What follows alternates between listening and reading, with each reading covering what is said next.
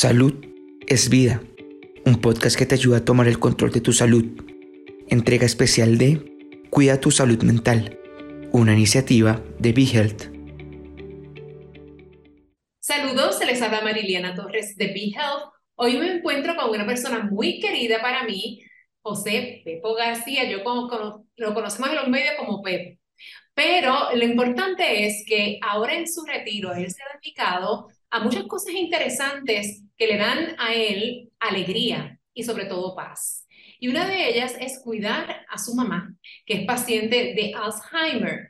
Él ha hecho varias reflexiones que son precisamente publicadas en los periódicos y también en las redes sociales. Y hay una de las columnas que está ya en Facebook, usted puede acceder a ellas, que dice, a veces me cuestiono si parte de la violencia de los pacientes que tienen Alzheimer viene porque los cuidadores no entienden la enfermedad. Y, Pepo, como periodista al fin, yo supongo que tú hiciste un gran análisis y recuperación de todo documento para poder trabajar con tu mamá. Bueno, te tengo que decir que, que gran parte del conocimiento sobre el Alzheimer comenzó con papi porque papi murió también de Alzheimer. Papi, y esto te lo tengo que decir bien rápido porque esto, esto, que, te, esto que les voy a decir, yo no lo había escrito así, pero papi, cuando papi estaba encamado, que ya, cuando, o sea, cuando papi lo diagnostican, que yo soy el que lo llevo a la cita, y, y yo llevé a papi y mami, y papi, papi se coló. Mami salió bien en aquel momento.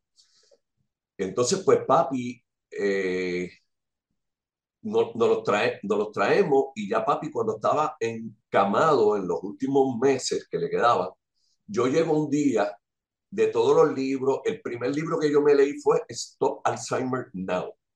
Después ese libro me llevó a otro, al otro, al otro, me leí como seis o siete libros de Daniel Heyman, o sea, buscando. Y casi todos, casi todos tenían un denominador común en términos del daño que, y de lo que de lo, de lo que hace el cuerpo humano, eh, la azúcar añadida. O sea, casi todos ellos hablan ahí y yo estoy hablando con mami y la cuidadora y papi está encamado y esto que te voy a decir todavía a mí me retumba en, en mi cerebro. Eh, yo le estaba diciendo, mami, tienes que dejar de comer azúcar porque mami es una hormiga. Tienes que dejarle comer el azúcar así. No te hablo de azúcar, eh, bizcochito, de lo que sea tienes que dejar de comer todas estas cosas refinadas porque todo esto se complica, te comienza una inflamación, después viene una enfermedad, después viene obesidad, sobrepeso, diabetes, enfermedades crónicas. Y le digo, y entre esas está el Parkinson y el Alzheimer. Y papi sale de la nada y dice, si lo hubiésemos sabido. Y eso a mí me dio tan y tan duro, porque en ese momento yo dije, bueno, yo lo sé ahora, él no tuvo la oportunidad de tener este conocimiento. Yo lo sé ahora que yo voy a hacer. Y ahí yo acabé de hacer el clic en mi vida. Sabiendo con lo que venía con mami, porque ya mami estaba eh, diagnosticada. Eh, y nada, te traigo esto para, para como un, poco de introducción, porque esto es bien importante, ¿verdad? Que, que, lo, que lo escuchen. Eh, en términos de la pregunta que me hiciste de, de mami, pues te tengo que decir que, que mami, eh, yo decía que al día de hoy ella a mí no me ha dicho una mala palabra. A todos los demás sí, a los hermanos, hermanas, a todos se ha puesto agresivo, conmigo no. ¿Por qué? Porque pues, pues, es, es un cuido que requiere mucho, pero que mucho amor. Si no, si no tienes amor, no vas a poder cuidar aquí. ¿Por qué? Porque es un cuido que es como un niño o una niña pequeña que de momento se te va para allá, te vuelve para acá. O sea, tú tienes que estar ahí 24/7 y, y, estar, estar con ella en su mundo. Cuando te hablo en su mundo es que yo no puedo entrar a mi mundo. Mi mundo ella no lo va a entender. Yo tengo que irme a su mundo y su mundo es pues escuchar la música vieja, pues yo, yo voy a escuchar música vieja con ella y yo me pongo, me, ya canto con ella, sabemos seis canciones completas. eh, y hacemos hasta dúo en el carro, que yo lo pongo en Facebook cuando cantamos en el carro, porque yo la llevo a comprar una barquilla y nos vamos cantando, porque si no el camino me pregunta 20 veces que para dónde vamos. Sí, es que la paciencia que también uno tiene que desarrollar Y, es increíble. Pero realmente has logrado identificar esos factores que son Ajá. excelentes para ella y que puede en algún momento, digamos, reconocerte como su hijo. ella, ella me reconoce, mira, hoy mismo, a mí no me toca hoy buscarla, nada, porque hoy está en el cuido, la buscan al cuido y la traen y una cuidadora se queda con ella por la noche. Pero, por ejemplo, hoy es un día que yo chequeé mi calendario, por la tarde estoy relax, pues la busco el cuido, me la llevo a buscar una barquilla, después se la entrego para estar un ratito con ella. ¿ves? Y, y, y sí, cuando llego al sitio, ella, ella reconoce, porque tan pronto me ve de allá ella, y me hace así con la mano. Tú sabes, como que vaya a buscarla. Ella todavía, ella, ella reconoce y, y oye, y es, ella ha ido borrando, ella borró los bisnietos, ella borró los nietos, y ahora están los hijos. Es lo último para que tú veas, mira qué cosa, ese amor de madre a hijo, en el caso de ella, todavía está ahí plasmado porque ella nos llama por los nombres. Este, yo he tenido con ella cosas, un montón de experiencias que yo no las he relatado en Facebook, pero, pero es, es gratificante todo porque después que uno haga lo que yo tengo que hacer como hijo y, ¿verdad? Y ella, como, ella, ella para mí es más que mi madre, es un ser admirable porque es un ser de luz, porque mami, o sea, mami nunca, yo le he escuchado hablar una mala palabra, ahora que está hablando malas palabras, pero de otras personas, a mí no. Este, y, y ella nunca, eh, a escucharla hablando mal de alguien, mami, mami es una persona de estas, de estas personas que, que, que, se levantan por la mañana, que todavía hacen sus oraciones, que te acuerdas nuestras viejitas, nuestras abuelitas. Pues, pues, tú sabes, un, una persona que tú te la podías llevar para una actividad y le decías, mami, siéntate aquí un momentito, lo que yo voy allá. Ella se quedaba sentada ahí, lo, lo que fuera, ni molestaba. O sea, ese es mami. Y, y, y, en mi caso, tú sabes, yo, yo, no, yo, no, yo, no veo, yo no veo la manera de que yo no pueda estar ahí con ella hasta, hasta... De hecho, yo me mudé al lado de la casa de ella, yo alquilé la casa al lado de ella para estar aquí al lado de ella. Qué bien. Este Qué tiempo, ¿no? Estoy viviendo aquí de, de, manera temporera. Después que salga de aquí, me voy para el campo, que es el área que a mí me gusta. Y yo veo que en Facebook ella reconoce mucho las canciones. Y Sí. la, la baila, tiene un ritmo tremendo. Sí. Ella le gustaba mucho bailar. Pues mira, mami, mami no era tanto de, de estar bailando o salir a bailar a los sitios, pero si había una fiesta donde estaba su familia y sus hijos y todo, ahí bailaba con todo el mundo, por- porque todos lo sacaban a bailar, ¿me entiendes? Esta fiesta, por ejemplo, nosotros en familia celebramos la Nochebuena siempre y hacíamos un lechón a la caja china, pues ese día y conseguíamos música en vivo a veces. Teníamos música en vivo y, y hacíamos la fiesta y ella se la disfrutaba. Este, sí, a ella le gustaba bailar, este, pero en esas actividades no era que se montara el carro con papi y se fuera a lugares por ahí a bailar, no, eso no hace. Papi se quedaba viendo juegos de pelota por televisión. Y ya que estás en este, bien inmerso, ¿no? en el cuidado de ella, hablemos un poco del cuidado de la salud. ¿Cuán difícil se le ha hecho a ustedes quizás conseguir médico- médicos especialistas que la puedan atender y darle los medicamentos que necesitan? Aquí vamos a empezar por la, la primera pregunta que tú me dijiste ahorita de la cuestión de lo de, de, de, de mami de ay, tú me hablaste ahorita, ¿cuál, cuál fue la primera pregunta que tú me hiciste? La de La, la de cómo tú te veías como cuidador.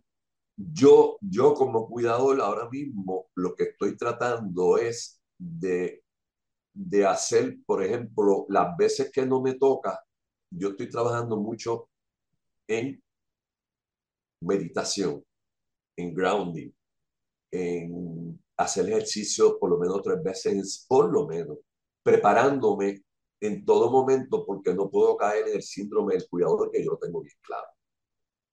Y si caigo ahí, pues ella no va a seguir teniendo ¿verdad? La, la calidad de vida que yo trato de, darle todo el tiempo que estoy con ella, a, lo mejor que ella puede estar. Este, pero yo tengo que, que, cuidarme, yo me cuido de esa manera, yo, yo, trato de dormir bien, yo, o sea, que este dolor que uno pasa a veces y, y este, porque no deja de ser un sufrimiento, tú ver a tu mamá, que uno lo vea más como, como, una, como esta despedida que nos estamos haciendo, donde, donde ambos nos estamos abrazando y besando como nunca antes lo habíamos hecho. Esto es una cosa increíble. O sea, ambos nos abrazamos y nos besamos como nunca antes lo habíamos hecho, ¿ok? Porque antes yo llegaba a casa, le daba un beso a mami, un abracito y ya pero ahora ella se me queda así, empieza a darme muchos besos a veces y yo digo para dentro de mí, pero es como si, si ya se percibiera que en un momento dado es, va a trascender. Y, y, y, quieres que te diga una cosa, el día que pase, Mariliana, el día puede ser hoy, mañana, pasado, yo tengo una paz tremenda. Y tienes paz porque has cuidado. Claro. Le has dado quizás todo, todo todo lo que ella necesita y que a veces los servicios de salud aquí en Puerto Rico no pueden. No pueden. Y, la, y esa es otra que te iba a decir, las la personas, los cuidadores no están preparados para cuidar a, este, estos pacientes. Estos pacientes no es el cuido de un paciente de cáncer terminal que todavía hasta días antes de morir todavía razona. Puede, tú sabes, estos pacientes se te van se te salen de, del razonamiento y tú tienes que irte con ellos y traerlos poquito a poco, por ejemplo, como es algo, o sea, tú te vas mutando, mutando para tú, de qué manera tú no vas, tú vas, lo que siempre vas a tratar de evitar es una confrontación. Ella, las cosas que ella quiere hacer, hazlas con ella. Digo, siempre y cuando no quiera hacer algo peligroso, que ponga en, en, en, en riesgo su salud, pero vete con ella eh, eh, yo he sabido salir a la marquesina a las dos y media de la mañana para ver que es de noche, para enseñarle que no podemos salir en el carro porque es de noche y es peligroso. Y ella rápido lo entiende porque ella, yo, o sea, yo me voy a su mente cuando ella razonaba que decía, no, por la noche no se sale. O sea, lo que te quiero decir, que todo el tiempo están buscándole como eh, reforzarle lo que para ella siempre fue importante o, entonces, mami era una persona que tenía mucho miedo. Mami, ahora mismo, mami no podía nunca estar sola. Y ahora, pues, pues cuando está conmigo, eh, eh, yo me la traigo, ella se queda en el cuarto, cuando yo voy a salir, me dice, ¿para dónde tú vas? O sea, es, es como... la seguridad que le impartes. Eh, sí, sí, sí. Y hay que estar con ella todo el tiempo, todo, todo, todo el tiempo y decirle todo el tiempo decirle cuánto tú la quieres, tocarla, abrazarla. Esos sentimientos dentro de la enfermedad, el recuerdo es otra cosa, la memoria es otra cosa, pero ese sentimiento es bien importante. Tu sentir, hacer tocarla, eh, besarla, abrazarla, como me pasó el otro día a las dos y media de la mañana, que ella empezó en la cama así, ella no sabía dónde estaba. Imagínate, o sea, yo, yo, yo simplemente en todo momento es que tienes que desarrollar un grado de empatía, de pensar en todo momento cómo, cómo está la otra persona pensando, cómo está mami ahora. Cuando mami está haciendo así en la cama es que ella no sabe dónde está, ella no sabe quién está con ella. ella pues ahí en ese momento tú estás amanecido, porque te acabas de levantar y decirle, mira mami, no, yo estoy contigo, yo te estoy cuidando, tú no estás sola, estamos en mi cuarto, estamos en la cama, este, no te preocupes que yo estoy aquí contigo, y uno viene la abraza, y ya, ya, resolviste el asunto. Con eso. Es la, la seguridad que tú impartes. Claro. Eh, Pepo, eh, quería preguntarte antes de finalizar la entrevista, porque está tan interesante, que esos estudios que, que te hiciste es precisamente para ver si tú puedes desarrollar esta misma enfermedad en el futuro. Sí, yo, yo, vi en, yo vi en Facebook que decía un anuncio que decía que, que si tenías 65 años o más y tu papá y tu mamá le habían dado Alzheimer, que podía llamar a este lugar, yo llamé, fui, me sacaron la sangre para ver si en la sangre yo tenía esa proteína, que es lo que produce las placas amiloides, que es lo que bloquea y hace perder la memoria, el lenguaje, o sea, es, lo que produce Alzheimer en esencia. Y, y, y no, no, no me habían contestado, eso fue en octubre, y me llamaron la semana pasada para decirme que, que no cualificaba, que no tenía la proteína, y eso quiere decir que en este momento yo no tengo, tú sabes que cuando a ti te diagnostican el Alzheimer, hoy, si te lo diagnostican hoy, eh, eh, comenzó hace 20 años. O sea, que en, esencia, si yo tengo 67 que voy a cumplir ahora, pues por lo menos de aquí a los 87, yo no voy a tener Alzheimer. Que no es tan, tan, impactador y, y, beneficiosa para ti y, extraordinaria. Claro, claro. Yo se lo acredito también a los cambios que yo he hecho desde que yo, desde que papi dijo si lo hubiésemos sabido, pues yo me dediqué a que los conocimientos, aplicarlos, porque después no puedo decir, lo supe y no lo hice. Claro, claro. Es que cambiar el estilo de vida es fundamental para ser humano, para poder tener calidad de vida y evitar las enfermedades y sobre todo el ejercicio que tú haces. El ejercicio, meditación. Yo tengo un parquecito que yo me voy que yo le llamo mi mini Central Park, que está por aquí por Guaynabo, que casi poca gente lo conoce.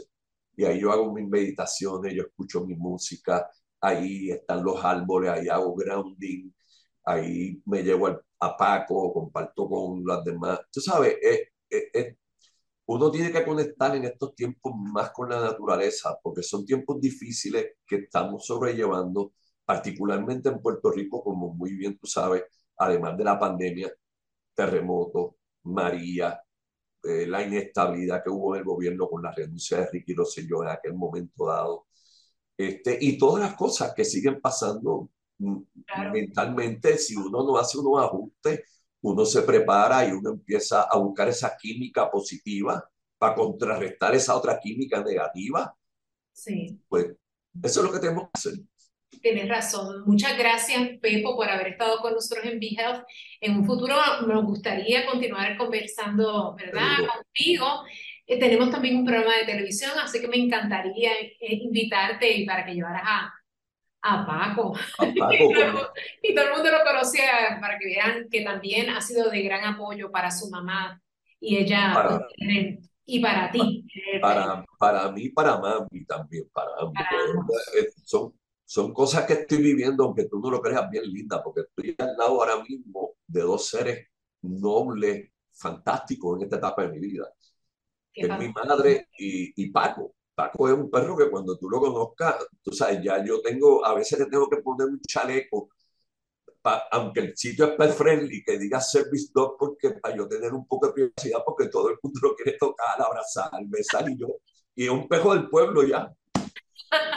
bueno, pues gracias, Pepo, por haber estado con nosotros. Un placer.